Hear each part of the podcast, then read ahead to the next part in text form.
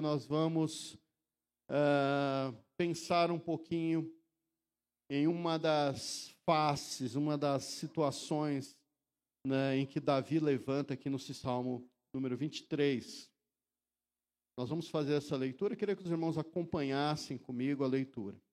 E diz assim: O Senhor é o meu pastor, de nada terei falta.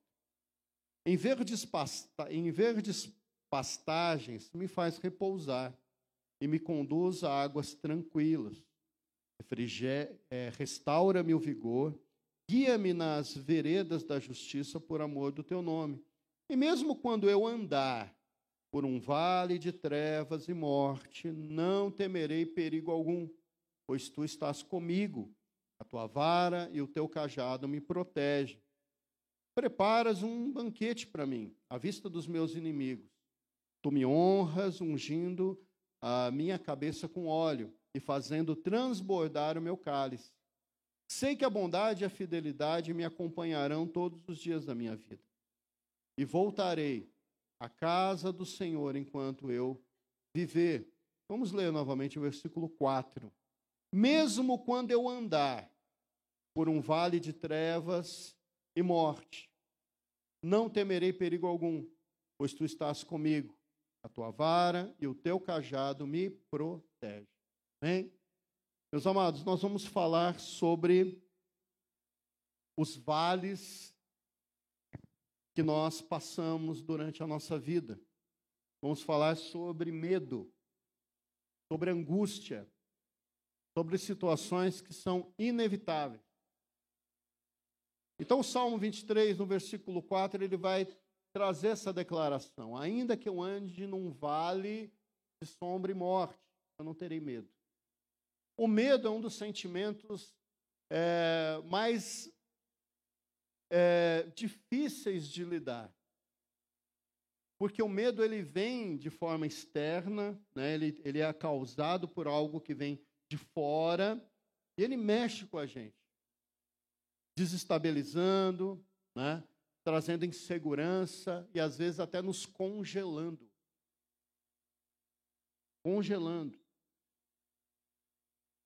Estava almoçando hoje falando sobre situações de injustiça e a minha cunhada tá, ela citou que uma colega sofreu preconceito racial. E ela, quando ela terminou de ouvir aquela ofensa, aquilo foi tão doloroso que ela ficou parada, ela não teve a reação em relação àquilo. O medo às vezes congela as pessoas. E você falava, por que, que você não fez nada? Mas não, não consigo fazer. A coisa foi tão traumatizante que eu não consegui fazer. O medo, ele, ele tem essa característica. E o medo, ele é, ele é tão forte, meus amados, que ele é usado o tempo todo para manipular as pessoas. As pessoas são manipuladas através do medo. Então, quando eu digo para você assim, olha, você deve fazer determinada coisa para você não ficar doente. Se você fizer, você vai ficar doente. E quem fica doente morre. Você está trabalhando no quê? Na consciência? Não, no medo. As pessoas têm medo de perder. Perder a saúde, perder a vida, perder pessoas queridas. O medo ele é tão forte que fez com que a pandemia ela se tornasse algo que vai ficar marcado daqui 50 anos, 100 anos, as pessoas ainda estarão falando desse medo propagado durante a pandemia. O medo é muito forte. E o medo move as pessoas também num sentimento de deixar de ganhar. Então você tem medo de ter uma oportunidade você não abraçar aquela oportunidade, deixar a oportunidade passar. Isso também é usado para manipular as pessoas. Quer ver uma coisa? Você está andando num centro comercial qualquer, aqui no centro de Pouso Alegre, ou lá em São Paulo, ou em qualquer outro centro comercial, e você está andando ali nas calçadas, e você vê uma muvuca de mulheres assim em volta de uma, uma, uma banca de roupa, e você só vê uma plaquinha mais alta, assim, escrito assim, ó, promoção. Você vai passar direto ou você vai dar uma olhadinha para ver o que está lá? vai parar para olhar o que está lá, sim. Porque nós temos medo de deixar de ganhar. Vai que é alguma coisa que eu preciso e está barato. As pessoas são, são manipuladas, gente.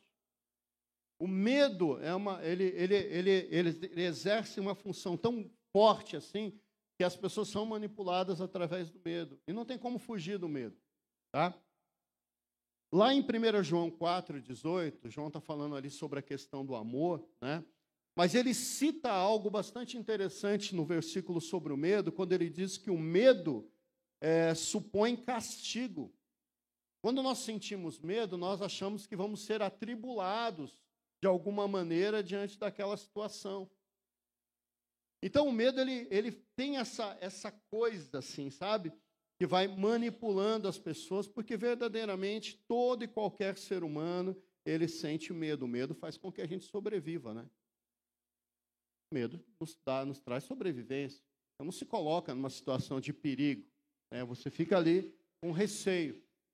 Mas será se o cristão ele tem medo? Será se o cristão ele, ele, ele tem, é, é, é, ele fica ali acuado diante de algumas situações? E a resposta é sim. Porque nós não somos super crentes. Nós não somos super crentes.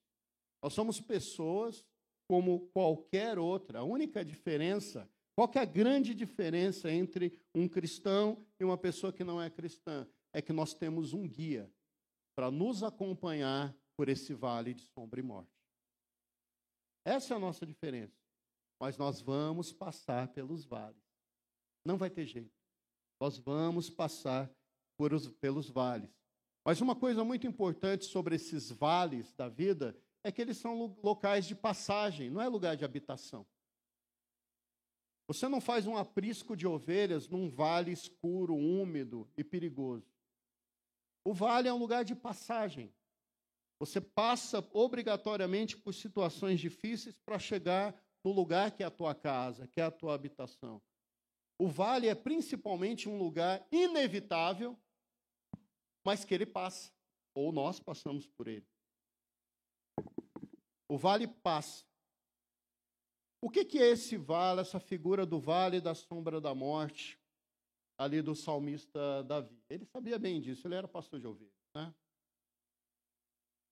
O que, que acontecia com as ovelhas? Elas precisavam buscar pastagem. Então você tinha o lugar, o abrigo ali das ovelhas, e o pastor levava aquelas ovelhas para algum lugar onde ele, ela iria, ele iria encontrar um pastagem, ou seja, é, obrigado, viu? Isso aqui é para quê? Para enxugar aqui, meu irmão? É para enxugar ou é para eu chorar?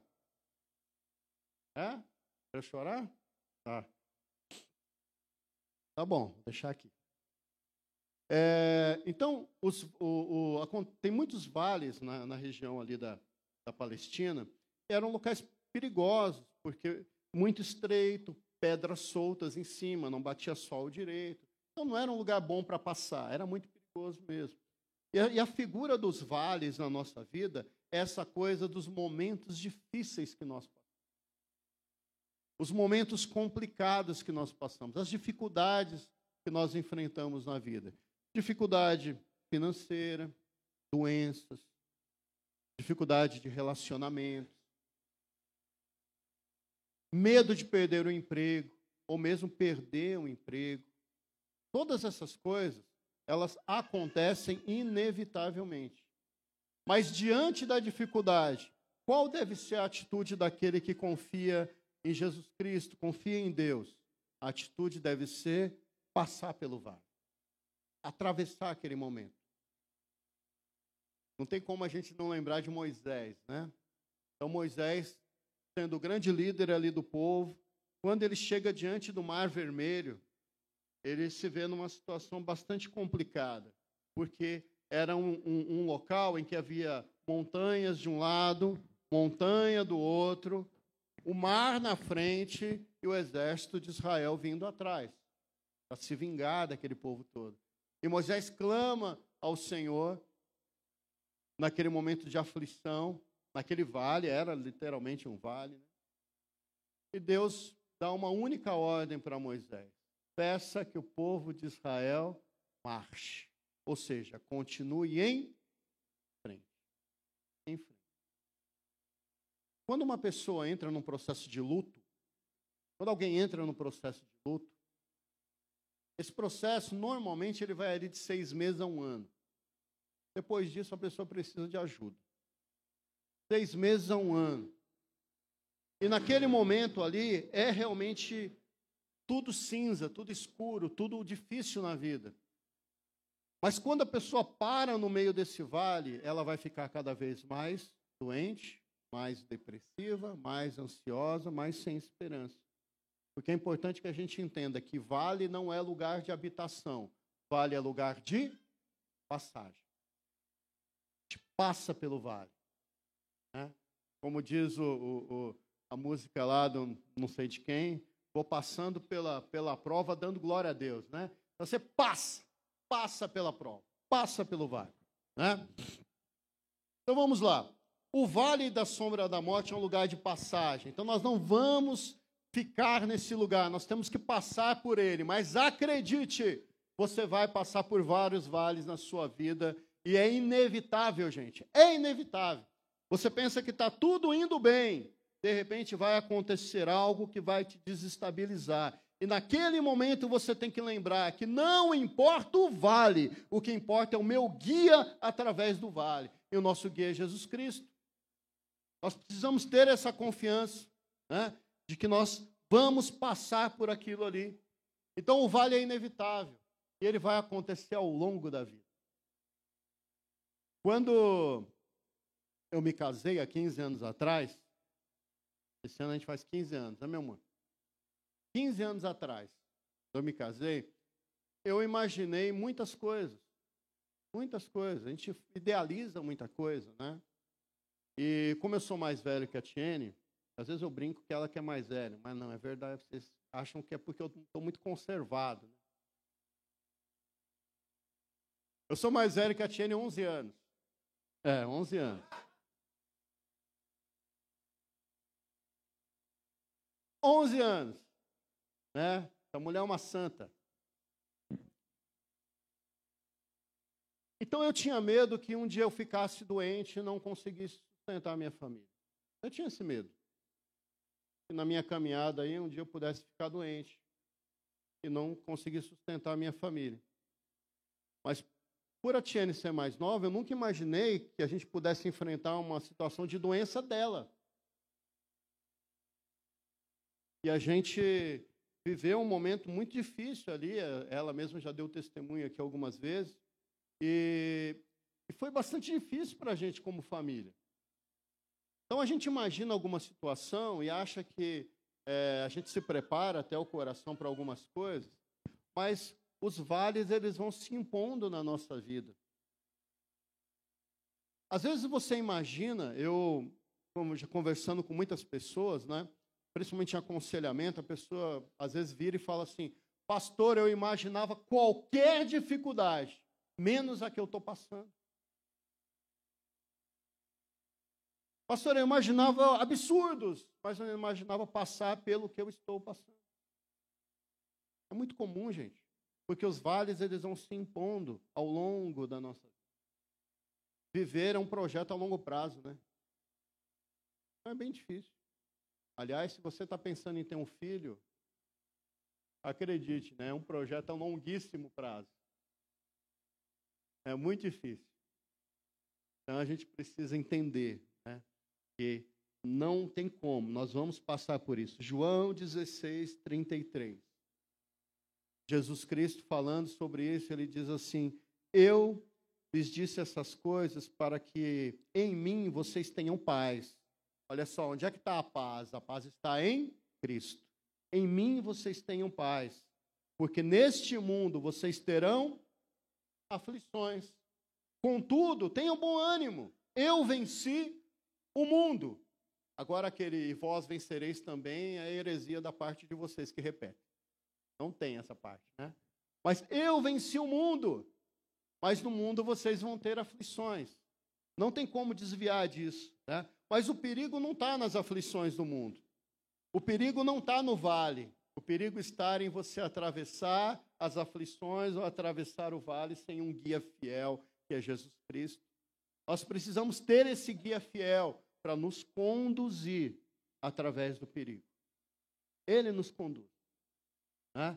Então, Cristo é o nosso guia maior. Ele nos leva por esse vale de sombra da nossa vida para chegarmos vivos e vitoriosos no final.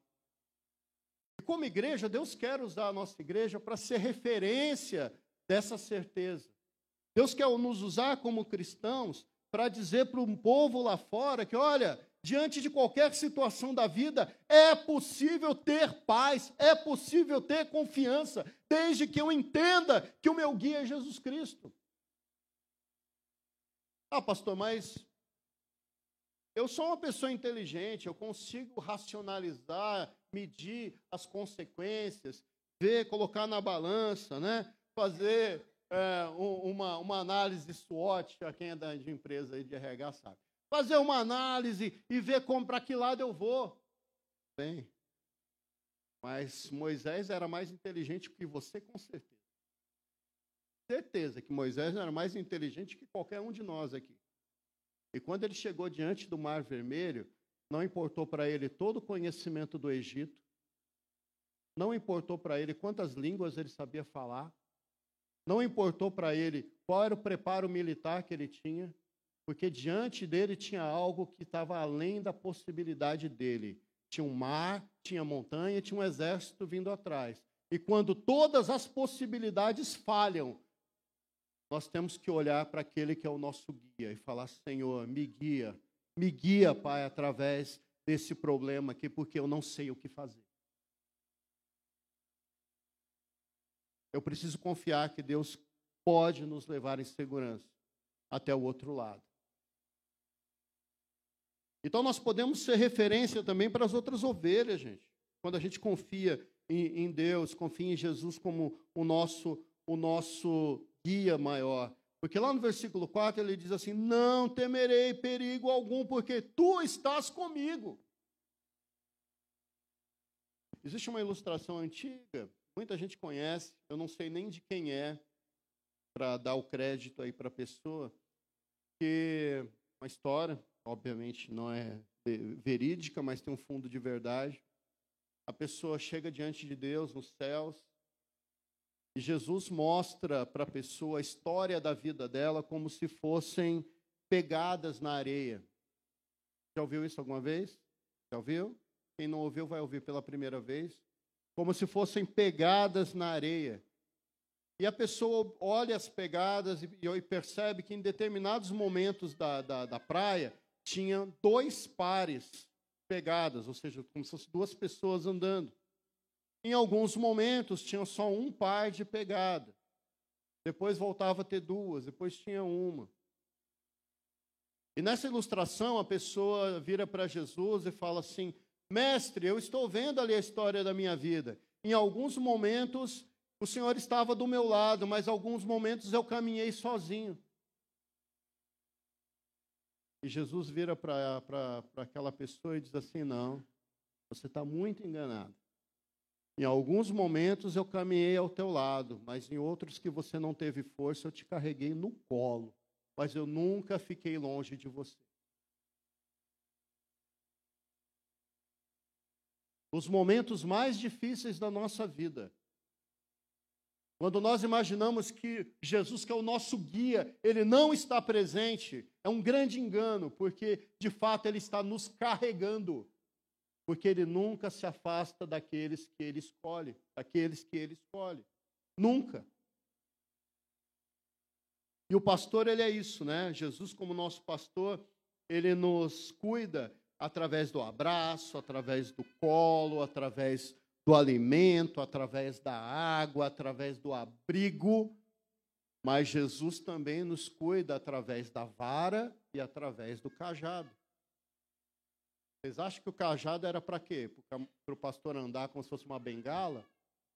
Não, com aquele cajado ele pegava uma ovelha que estava desviando e puxava de volta, dava uns, uns tapinhos assim para que elas andassem no caminho certo. A vara também tinha a mesma função.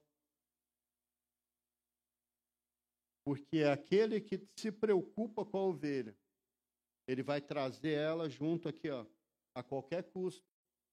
E essa era a responsa essa é a responsabilidade de Cristo para conosco. Mas eu quero pensar um pouquinho sobre como lidar com o sofrimento. Porque já que ele é inevitável, já que esses vales da vida são inevitáveis, como é que eu tenho que lidar com isso? Eu quero pensar um pouquinho sobre esse sofrimento com vocês. E a primeira coisa é pensar que o sofrimento ele nos traz motivação. Né? Nós devemos lembrar que a gente vive num mundo caído, gente. E vive no mundo caído.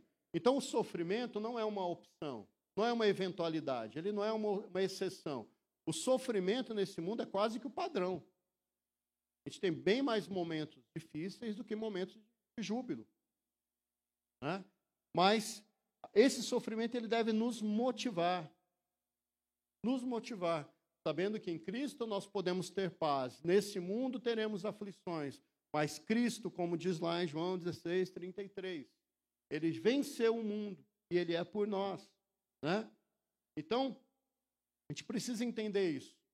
Que diante do sofrimento eu não posso parar. O que, que acontece com uma pessoa quando ela para no meio do sofrimento? Ela adoece ainda mais.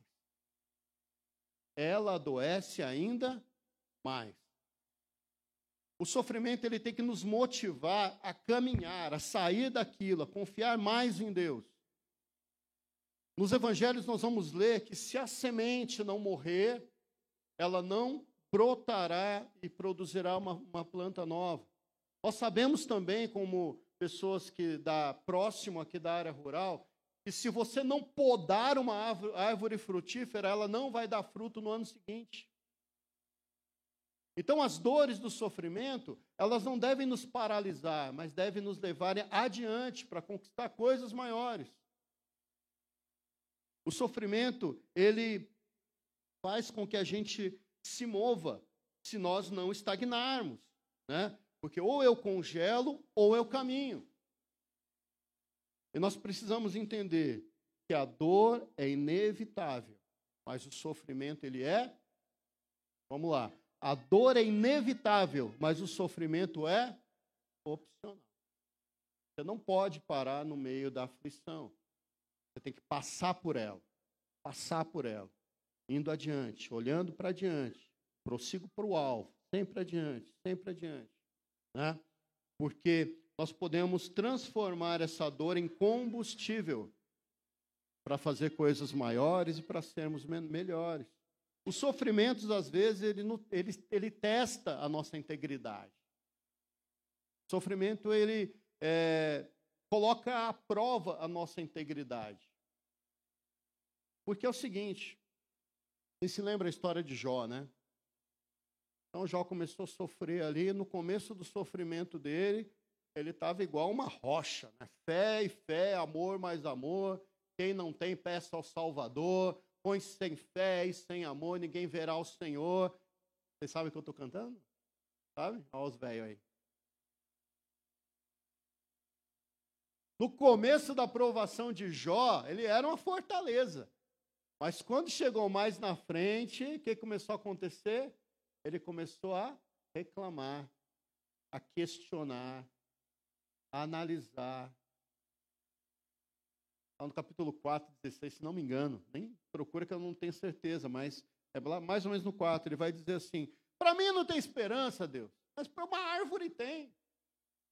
Porque mesmo que você corta a árvore, dá um pouquinho de chuva, ela cresce de novo. Mas olha para mim, Deus. E começa a reclamar ali, reclamar. Meus amados,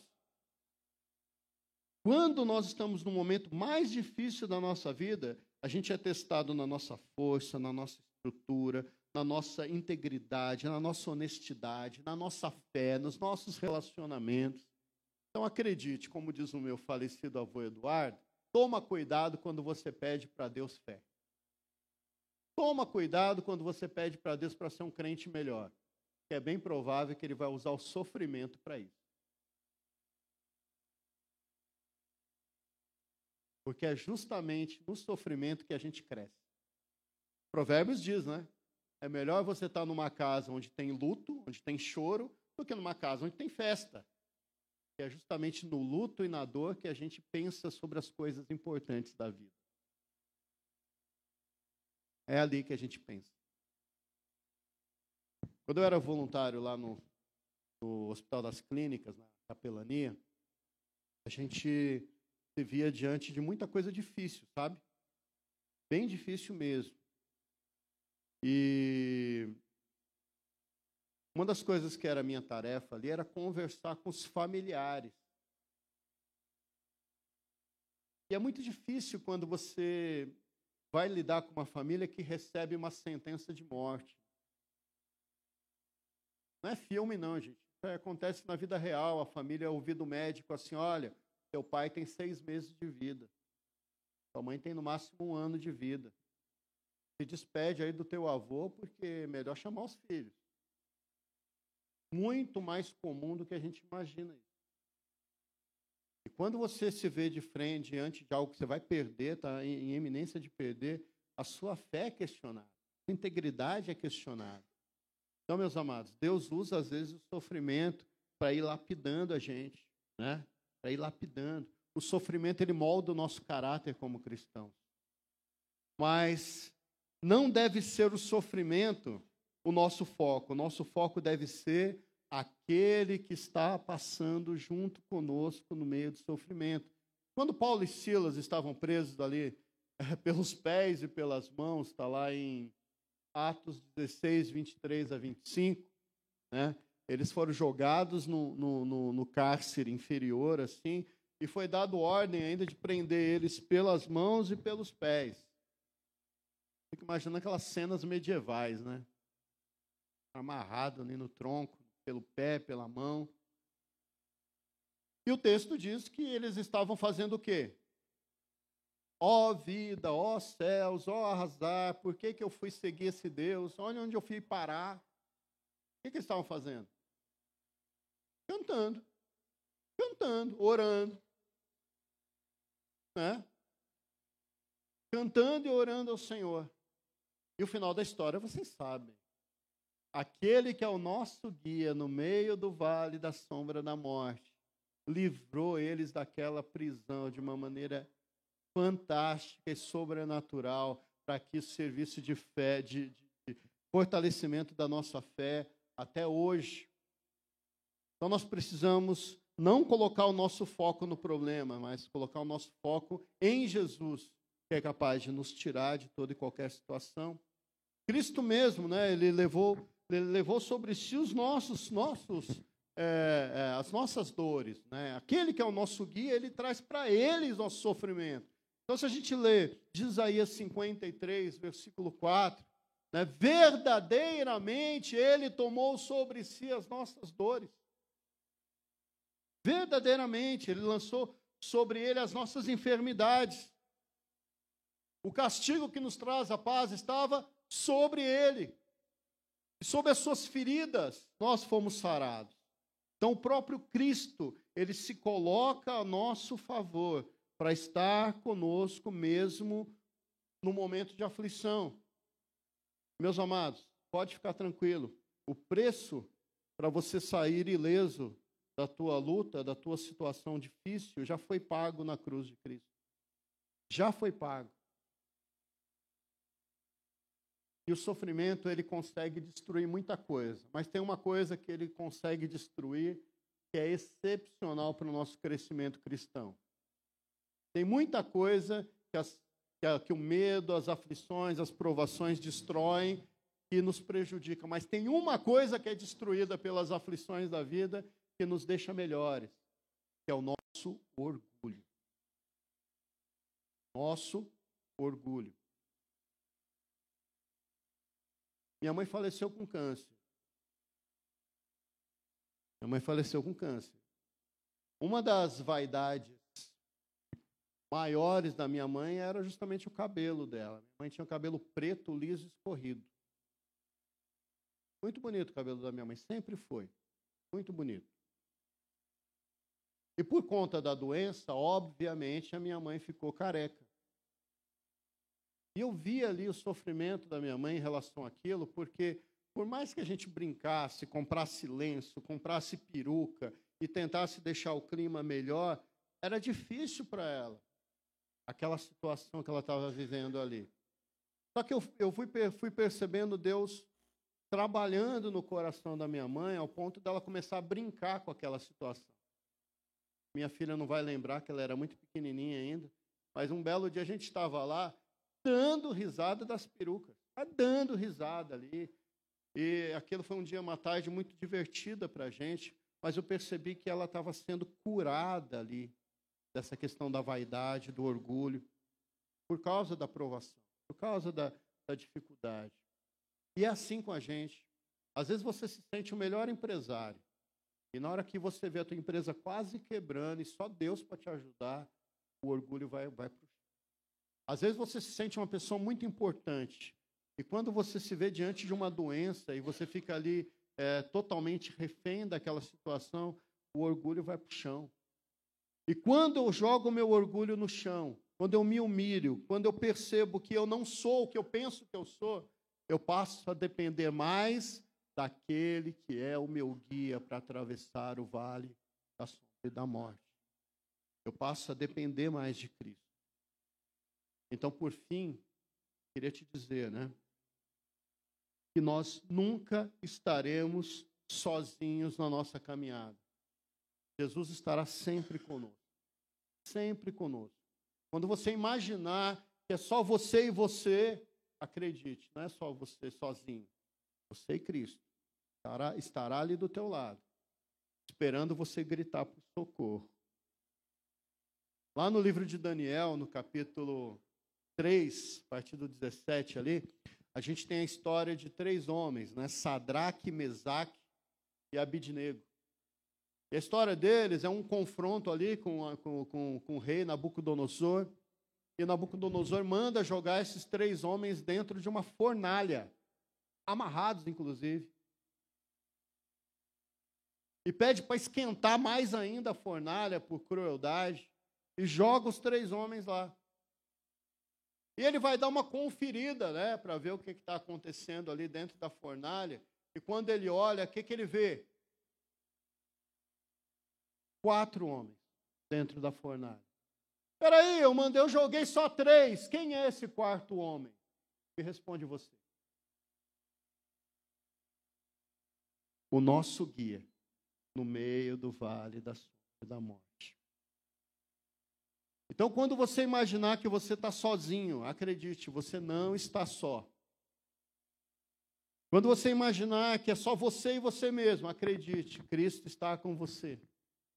Quando você achar que você está numa situação de vida que é complicada, acredite, é melhor engolir o orgulho, matar o orgulho e depender mais de Cristo. Porque se nós olharmos para Cristo e nós seguirmos o nosso Mestre, nós vamos passar por todos os vales de sombra e morte da nossa vida. Um que seja um, que seja dois, que seja três, seja dez, que seja trinta. E nós vamos chegar lá no final, guiados por Ele, e vamos glorificar o nome dEle, porque verdadeiramente Ele nos fez passar em segurança por todas as situações da nossa vida. Baixa sua cabeça, vamos orar.